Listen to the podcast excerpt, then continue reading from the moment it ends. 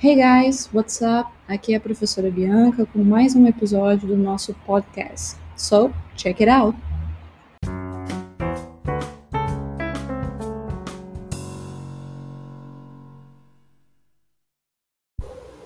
A questão intitulada Simple Past Irregular Verbs número 1 diz o seguinte: Selecione a forma correta do verbo irregular.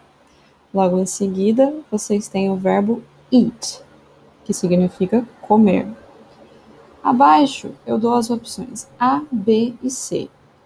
Qual que é a forma desse verbo? Seria a letra A, eaten, ou a letra B, eated, ou então a letra C, ate. Para fazer o simple past, nós precisamos lembrar que nós temos na língua inglesa os verbos regulares e os verbos irregulares. Por que, que a gente precisa lembrar disso? Porque para fazer o simple past dos verbos regulares é simplesmente colocar as letras ed ao fim do seu verbo. Então, por exemplo, o verbo watch, ele é um verbo regular. Para fazer passado, para colocar é, assistiu, né? Eu vou colocar ed nele, então vai ficar watched.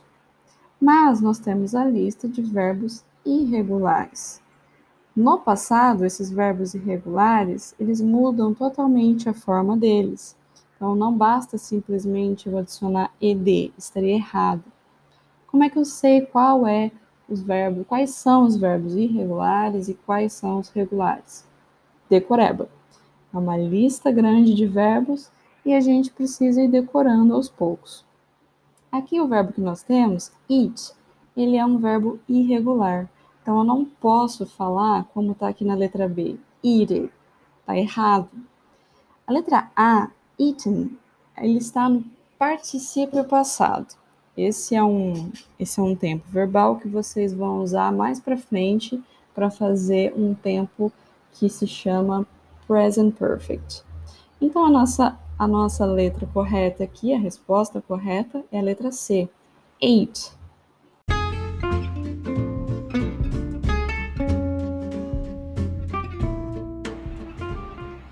Well, that's all, folks. See you next time.